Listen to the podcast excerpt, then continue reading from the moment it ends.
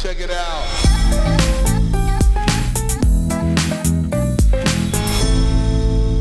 Hallo und herzlich willkommen bei Schaff dich glücklich, der Startup-Podcast für Entwickler. Benny, wie geht's? Jurek, übrigens, ist es mir, ist es mir vor kurzem gekommen, nachts habe ich drüber nachgedacht. Und zwar, Benny, wie geht's? Könnte unser erster echter Merch-Artikel werden. Einfach ein T-Shirt, wo das draufsteht, oder? So in klein. Eigentlich in klein, so auf der, auf der Brust, so, so wirklich so wie so andere, so weiß ich nicht, Tommy Hilfiger oder Marco Polo Ja, hinschreiben, so, schreiben wir einfach Benny, wie geht's? Wie geht's? Ich, ich, In so, ich mit so feiern. Umbruch, oder? Benny?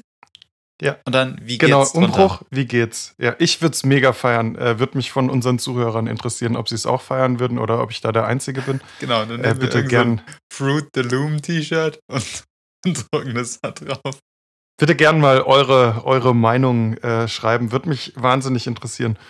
Weil ich auch total Lust hätte, äh, so einen kleinen Merch-Shop aufzubauen. Einfach aufgrund der Tatsache, dass ich ein bisschen ähm, Shopify mehr lernen und verstehen will. Aber mir geht's gut. Äh, die Sonne scheint. Ich, ich kann echt nicht klagen. Ernsthaft? Bei hier geht gerade die Welt unter. Nee, hier ist super Wetter und hier ist vor allem heute Abend noch super Wetter und ich bin am überlegen, ob ich mir mal so einen Elektroroller ausleihe und damit ein bisschen durch die, durch die Stadt cruise. Ich meine, du kommst aus München, für dich ist das halt so Pillepalle, das, da, da fährt halt jeder mit so einem Ding rum. Meinst du jetzt so Aber- einen, so einen, also einen praktisch Vespa als E-Roller oder meinst du wirklich Nee. so einen, so einen Den kleinen Roller, Roller. Die kleinen Roller, weißt du, die mit Elektro durch die Gegend. Ja. Die gibt es hier ganz viel in Freiburg und ich habe mir irgendwie schon immer mal gewünscht, bei gutem Wetter und heute Abend wird es halt richtig geiles Wetter, einfach mir mal so ein Ding zu leihen und zwei Stunden durch Freiburg zu gurken.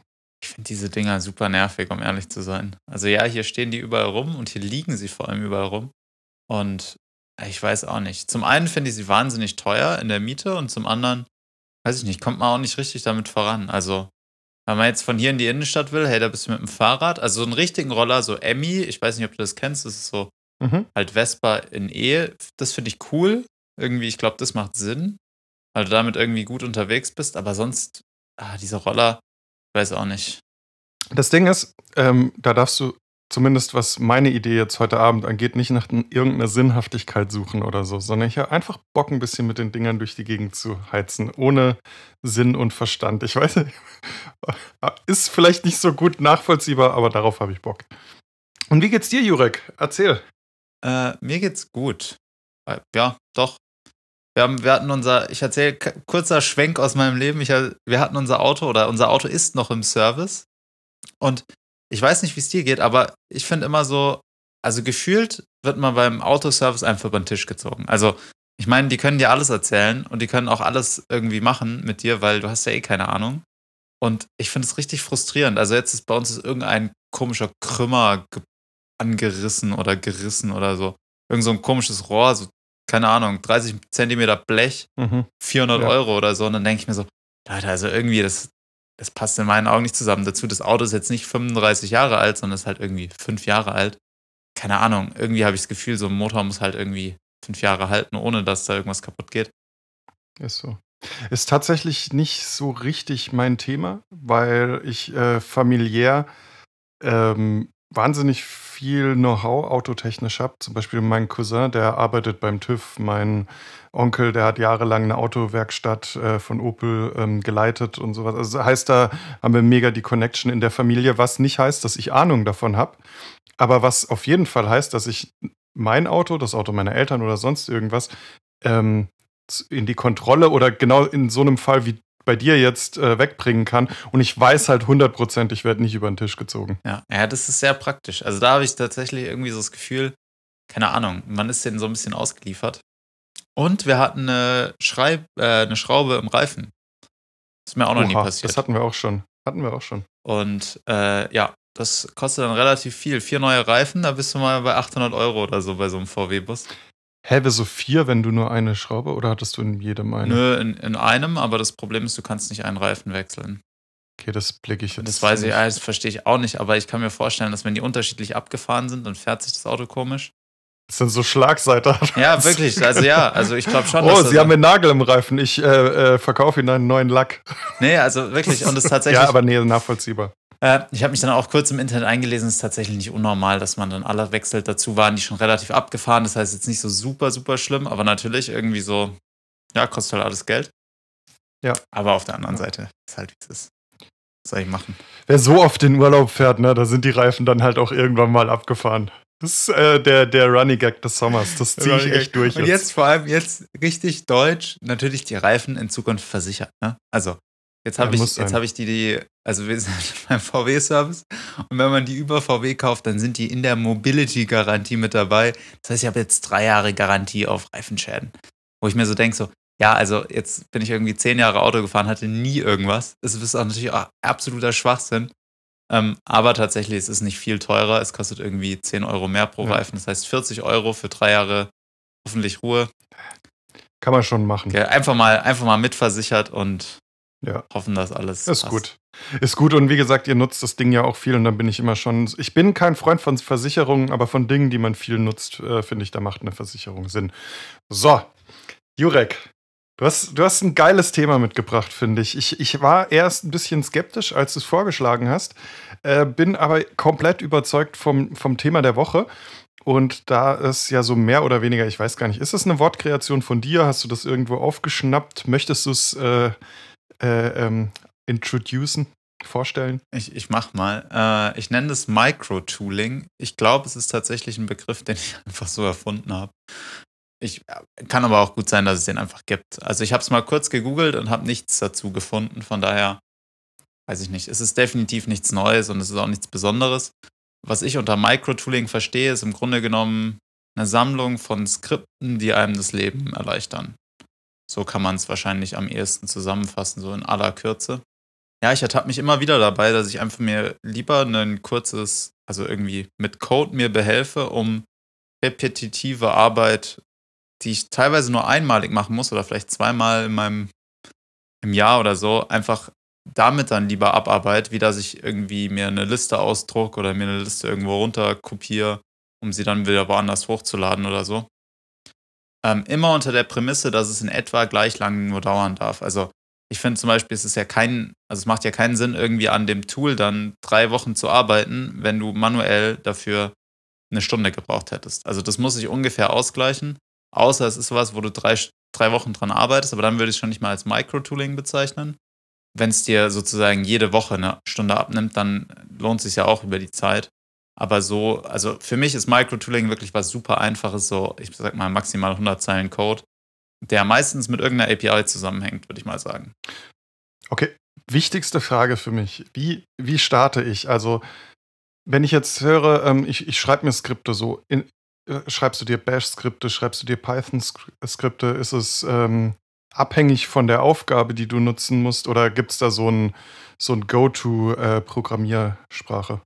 Äh, tatsächlich, weil ich halt am meisten Berührungspunkte damit habe, JavaScript. Also das meiste wird in Node.js Ah. geschrieben. ah, krass. Ich meine, das hat eigentlich jeder auf seinem Rechner installiert, der zumindest mit, mit diesen Tools arbeiten muss. Oder teilweise arbeite ich ja nur ich damit. Ähm, und Postman und dann nehme ich sozusagen, also der normale Workflow bei mir ist, ich Genau, mach mal, mach mal einen, Mach einen, mal ein Beispiel. Äh, Beispiel genau. Genau, also Perfekt. typisches Beispiel, was ich jetzt vorgestern gelöst habe, ist, wir haben eine GitHub-Organisation, da sind, keine Ahnung, 180 Members drin und wir möchten auf bestimmte Repositories allen Zugriff geben.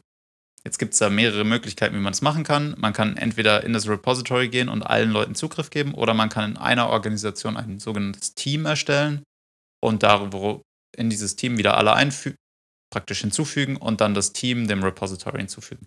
Und das ist der Weg, den wir ge- gehen wollen. Also das heißt, man kann leider nicht sagen, okay, das ist ein Repository, also ein Private GitHub Repository und die ganze Organisation soll das sehen. Die Funktion gibt es leider nicht. Das heißt, du musst ein Team kreieren. So, was ich jetzt machen könnte, ich könnte hingehen und sagen, ich schaue oder ich lade mir irgendwie alle Teammitglieder runter oder ich habe die auf in dem einen Tab, im anderen Tab habe ich das Team geöffnet und drücke dann praktisch immer wieder äh, Add Member, dann gebe ich den Namen vom und drücke Enter.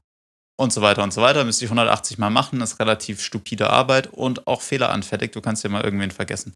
Wäre jetzt nicht so dramatisch, das fällt dann halt auf, wenn die Person keinen Zugriff hat auf irgendwas, wo sie Zugriff haben sollte. Aber es ist natürlich trotzdem irgendwie nervig.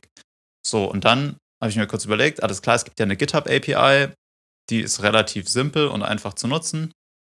Dann nehme ich mir Postman. Das ist so ein, weiß nicht, Postman ist den meisten wahrscheinlich bekannt. Damit kann man, äh, ja, ist praktisch ein UI, um so ein bisschen rumzuspielen mit APIs. Inzwischen kann man damit auch GraphQL machen, was ganz cool ist. Aber anderes Thema. Ich habe die normale REST API von GitHub verwendet, habe mir so einen Personal Access Token erstellt und habe dann einfach mal kurz in der GitHub API geguckt, ob man irgendwie alle Member einer Organisation bekommt. Dafür gibt es einen einfachen Request. Den sucht man sich da irgendwie raus. Dann habe ich den in Postman probiert, habe geschaut, was ich da so zurückbekomme. Und dann gibt es ein cooles Feature in Postman und zwar kann man sich den Code dafür, der sozusagen, den man sich da beispielhaft ja da zusammengeklickt hat, in Code ausgeben lassen. Und zwar in einem, mit einem NPM-Package, Axios. Ich glaube, das ist so das zurzeit Standard-Package, um irgendwie HTTP-Requests zu machen mit Node oder JavaScript. Also in, im Browser kann Quasi man auch der Fetch Nachfolger verwenden. von, von Ajax sozusagen. Ja, so, ja. Kann man da, ja, ja. Eine andere Form Was von. anderes, ja. Ja, passt. Anyway, auf jeden Fall, man kann sich das ausgeben und dann hat man das sozusagen schon in JavaScript-Code fertig geschrieben. Und von da muss man dann sozusagen nur noch zwei APIs zusammenführen und dann drückt man auf, dann probiert man das vielleicht mal kurz mit einem kleineren Sample aus und nimmt nicht gleich alle 180 Leute. Also ich habe das dann erst sozusagen alles im Postman einmal durchgespielt, sozusagen manuell, also sozusagen eins zu eins das gleiche und dann habe ich es einfach in Code übertragen und war eine halbe Stunde später fertig und habe einmal auf Enter gedrückt und schon hatte ich sozusagen das Team zusammengestellt. Und der schöne Nebeneffekt, natürlich kann ich das jetzt nochmal verwenden, sprich, kommen ja neue Leute hinzu, es gehen Leute ab. Klar, wir versuchen jetzt, oder ich versuche daran zu denken, wenn ich die hinzufüge, sie auch dem Team hinzuzufügen. Wenn ich das aber vergesse, kann ich einfach einmal im Monat kurz dieses Skript bei mir ganz lokal laufen lassen, ohne jetzt irgendwie großen Aufwand zu betreiben. Und drücke auf Enter und warte 10 Sekunden und dann habe ich irgendwie auf jeden Fall ein up-to-date Team mit allen Members. Mega.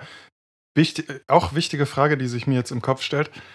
Du, du, ich stelle mir das so vor, du hast dann dein, dein Terminal offen, ja, und du hast irgendwo halt ähm, einen Folder, der heißt äh, Micro Tools oder sowas. Also halt einfach, wo du diese ganzen Skripte gelagert hast, ähm, gehst dann da eben mit deinem Terminal rein und lässt dann eben die Node-Skripte einfach laufen. Genau. Also tatsächlich gehe ich sogar, also lasse ich immer nur eins laufen. Ich habe jetzt nicht irgendwie so einen Weekly Task, wo ich dann sage, okay, und jetzt soll er die 10 laufen lassen. Das könnte ich irgendwie machen. Aber so weit ist es tatsächlich noch gar nicht. Aber es ist schon so, dass du da einfach eine Sammlung hast in einem Ordner und du kannst dann, je nachdem, ähm, was für ein Use Case du gerade hast, kannst du eben eins davon laufen Ja, lassen. tatsächlich ist es ein GitHub-Repository, wo die alle drin liegen.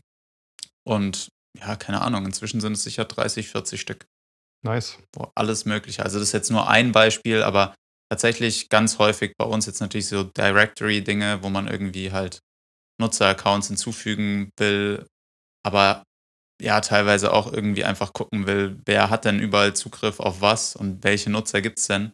Gerade wenn man halt verschiedenste Accounts hat, muss an verschiedenen Stellen gucken, wen es so gibt. Dann macht man sich das Leben halt leichter, wenn man eine API dafür verwendet.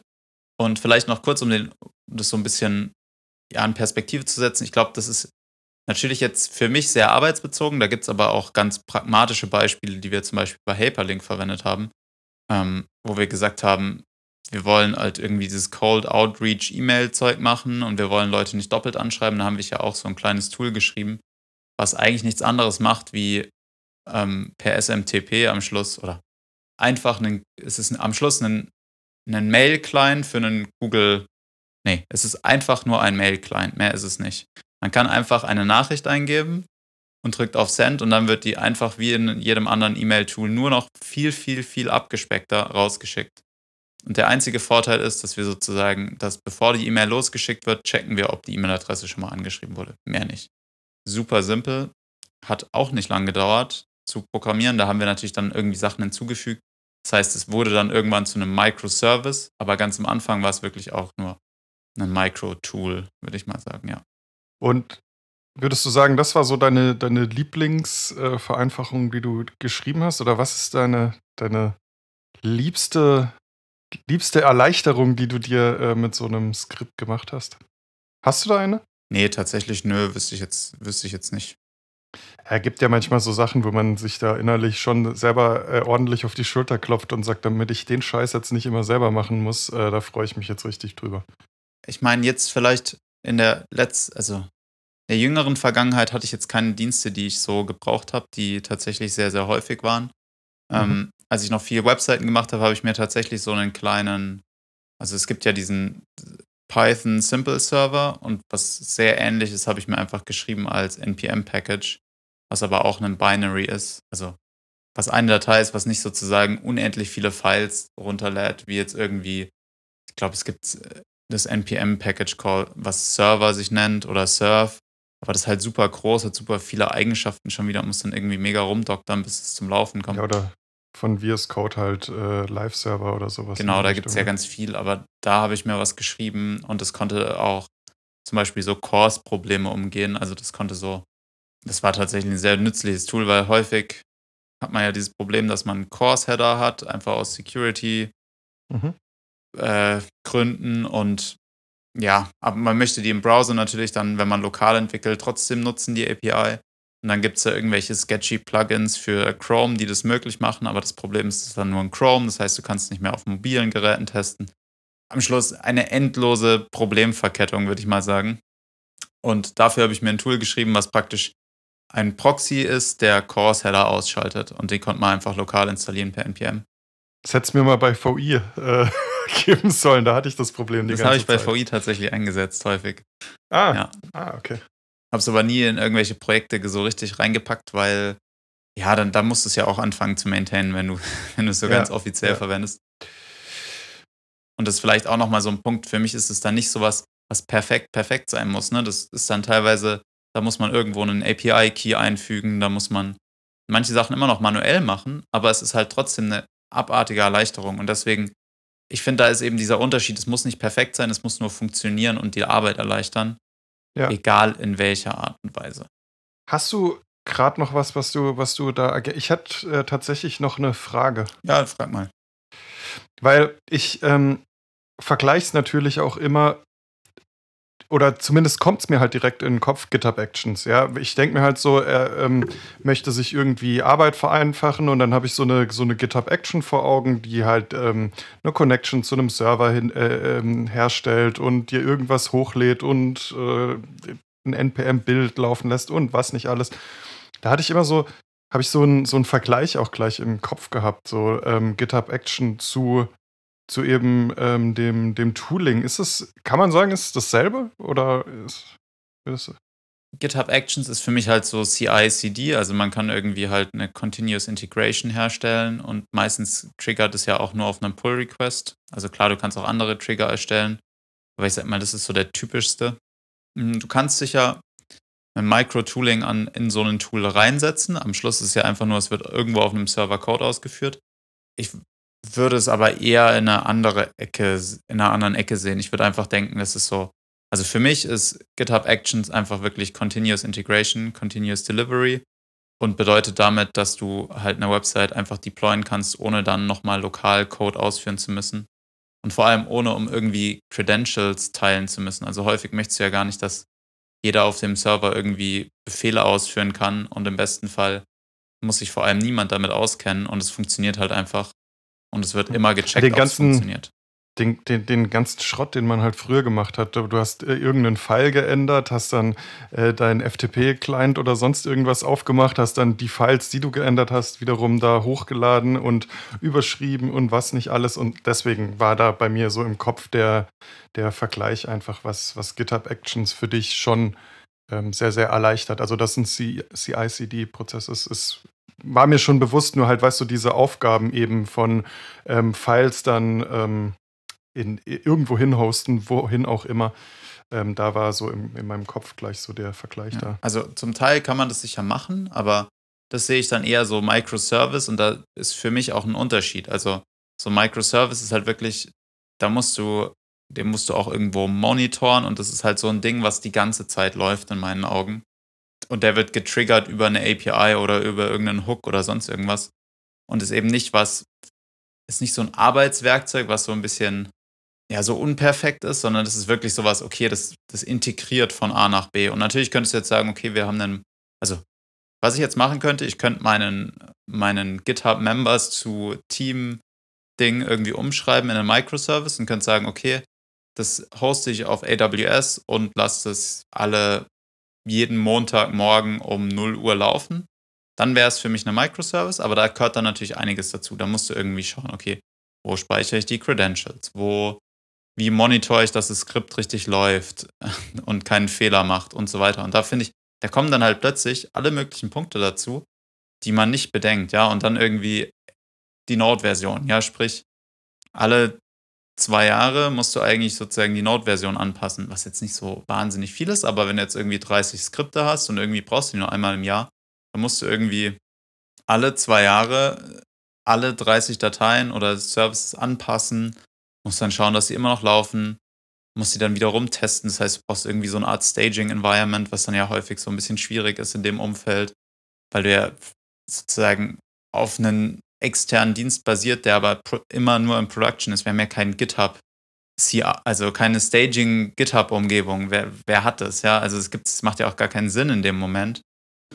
Und deswegen, ja, sehe ich als, sehe ich Verstehe. da irgendwie anders.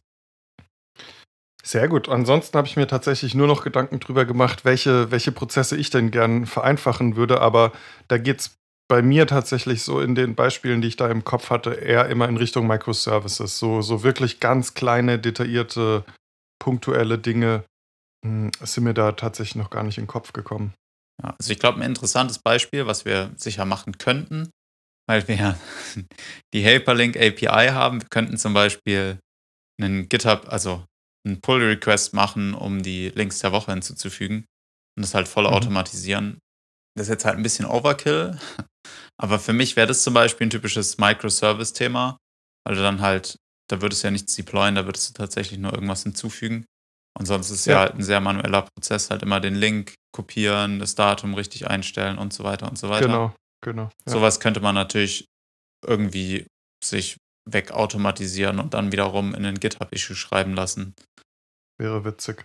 Und, und für mich halt auch, wenn, sobald du das neue File, aber wie gesagt, das ist jetzt schon wieder ähm, ein bisschen größer, ähm, sobald du schreibst, Podcast ist geschnitten und ready, dass es mir das direkt runterlädt, ähm, zum Beispiel, und ich dann nur noch oder sogar bestenfalls direkt auch den Upload zu, zu Anchor dann gleich macht. Ähm, aber das ist viel zu groß. Genau, gedacht, und da glaube ich, ich, da ist dann der, der Hebel nicht mehr da. Also einen File einfach ja. kurz runterzuladen und woanders hochzuladen, ist gar nicht so ein Riesenaufwand. Und bis du das dann voll automatisiert hast und so, dass es dann auch, das musst du dann ja schon wieder monitoren. Ja. Ja, ja, eben. Deswegen meinte ich, so die erste Idee, die ich da hatte, äh, ging eben weg von dem Microtooling. Genau, und aber jetzt halt einen Hyperlink erstellen, indem du einfach sagst, die drei Links jetzt bitte hinzufügen mit folgendem Titel und es per einem Klick sozusagen machen könntest, das wäre natürlich schon schicker im Vergleich zu, okay, fünfmal den gleichen Task ausführen an einem Tag so ungefähr. Ja. Genau. Ja, das ist eigentlich alles, was ich dazu erzählen kann. Mich würde tatsächlich interessieren von unseren Zuhörerinnen und Hörern, ob sie sowas auch machen und wenn ja, was sie damit machen. Also ob die irgendwie auch so Micro-Tools sich gebaut haben. Ich weiß nicht. Ich frage mich immer so, zum Beispiel, manchmal denke ich mir so, es wäre so einfach, wenn man irgendwie so ein Drag-and-Drop-Field hätte, wo man eine Datei reinziehen kann und die wird dann halt in einen OneDrive, Dropbox, Google Drive Ordner hochgeladen und man bekommt einfach nur die nur die shareable URL zurück. Also praktisch sowas wie, da gibt es ja auch fertige Services für, aber dann hat man irgendwie keine Kontrolle mehr, welche Dateien es so gibt. Da fällt oh, mir auch gerade noch was ein. Darfst du mhm. kurz den Gedanke ja. noch. Oder, oder nee, darf ich, weiß, ich weiß nicht mehr, wie die Tools rein... heißen. Von daher. Mhm. Es gibt nämlich doch auch so ein, so ein Automationstool fürs iPad, fürs iPhone. Ich weiß nicht, ob für die Desktop-App, aber für iPhone und iPad weiß ich auf jeden Fall ähm, von Apple, das tatsächlich so richtig per Drag and Drop. Wäre interessant, wenn wir uns da, ich weiß nicht, ob du schon Erfahrungen damit gesammelt hast. Ich habe es auf meiner To-Do-Liste, mir es mal anzuschauen, ähm, für, für so, ein, so eine Fotogeschichte. Wenn ich ein Foto mache, dann bliblablub. Das wäre tatsächlich interessant. Ähm, ja. ja. die App heißt Shortcuts, zumindest im Englischen. Genau. Und ja. ich verwende die, wenn ich bei mir den Flugmodus abends reinmache dann kommt bei mir ein Trigger, der mich daran erinnert, den Wecker zu stellen. Das, das habe ich tatsächlich und das verwende ich. Also die ist super geil. Ähm, und, und ja, eben, also die hat wahrscheinlich noch wahnsinnig viel Potenzial nach oben, wenn man da sich mal wirklich ähm, damit befasst und da reindenkt. Ja, ja das Photosharing, ich habe es schon wieder, also ich habe mir tatsächlich so ein paar äh, WWDC Keynote Sachen wiederum dazu angeguckt, weil es gibt jetzt so ein paar Neuerungen, die das Leben ein bisschen leichter machen. Mhm. Kurzbefehle heißt es auf Deutsch. Da kann man sicher einiges machen. Kurzbefehle ist für mich so ein bisschen das Äquivalent zu Zapier im Internet. Oder If This Then That, glaube ich, war der Vorgänger. Jetzt ist es Zapier.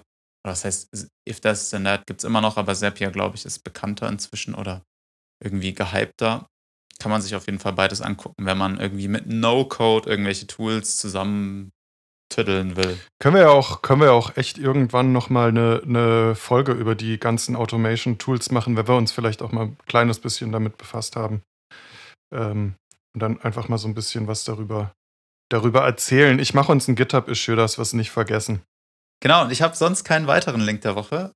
Äh, oder Aber ich habe einen. Du hast einen. Dann mal los. Ich habe einen. Ich habe mir nämlich gedacht, ähm, jetzt, jetzt muss ich auch mal was hier auspacken, was mir das Leben so viel erleichtert.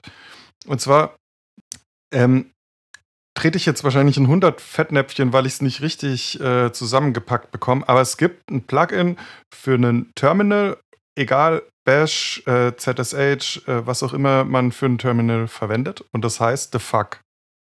Ich weiß nicht, ob du Ja, das das kenn kennst. ich. Ja. Aber erzähl mal kurz.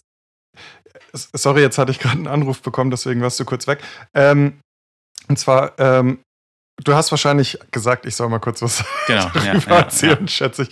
Äh, ist es so, wenn du im Terminal, sagen wir jetzt mal, du willst einen Git-Push machen und du schreibst ähm, statt, oder nee, ich habe ein noch besseres Beispiel. Ähm, du erstellst einen neuen Branch, möchtest diesen Branch ins Repository pushen. So, da du ihn lokal neu erstellt hast, musst du ja diesen, diesen extrem langen Command eingeben, der dann immer so, hey, das ist remote noch nicht erstellt worden. Dann kopierst du diesen ähm, Command raus, äh, copyst, äh, pastest ihn unten rein und dann kannst du eben pushen. So, was Fuck macht, ist, du, du, du hast eben diesen Error, dass du dieses Repository remote noch nicht erstellt hast. Und wenn du dann schreibst Fuck, gibt es dir die Möglichkeit, so, hey, was, was willst du jetzt machen? Was ist deine Aktion? Und äh, bietet dir dann eben die Möglichkeit, eben diesen Command direkt ausführen zu lassen. Das ist quasi immer, wenn du dich aufregst als äh, Coder und sagst, fuck, dann, dann bietet dir fuck so die Option, okay, ich fix jetzt dein Problem. Ja, und ähm, das erspart einfach so viel Tipparbeit. Oder wenn du eben nochmal anderes Beispiel, du, du hast einen, einen Tippfehler, dann bekommst du sofort die Idee, so, du hast geschrieben, git psch, ähm, hast du vielleicht git push gemeint? Ja, alles klar, enter, bumm und ab dafür. Und ich, ich nutze dieses Tool einfach so viel und ich liebe es und deswegen ist es mein Link der Woche. Sehr schön. Und, und damit allen. Jurek, du lachst, was, was ist? Nee, komm. alles gut. Ich habe das tatsächlich auch eine Weile installiert gehabt und jetzt, wo ich mich, aber irgendwie habe ich das Gefühl, ich brauche es nicht mehr so. Oder ich habe das selten, dass ich, dass ich das irgendwie auch, keine Ahnung. Allein für diese neuen Branches. Ich mache so viele neue Branches immer für jeden, für jeden ähm, Kleinscheiß, weil ich es einfach mag, sehr granular zu arbeiten, sehr nachvollziehbar zu arbeiten und äh, allein dafür lohnt sich schon. Und damit vielen Dank fürs Zuhören und bis nächste Woche. Und bis nächste Woche. Ciao zusammen. Ciao, ciao.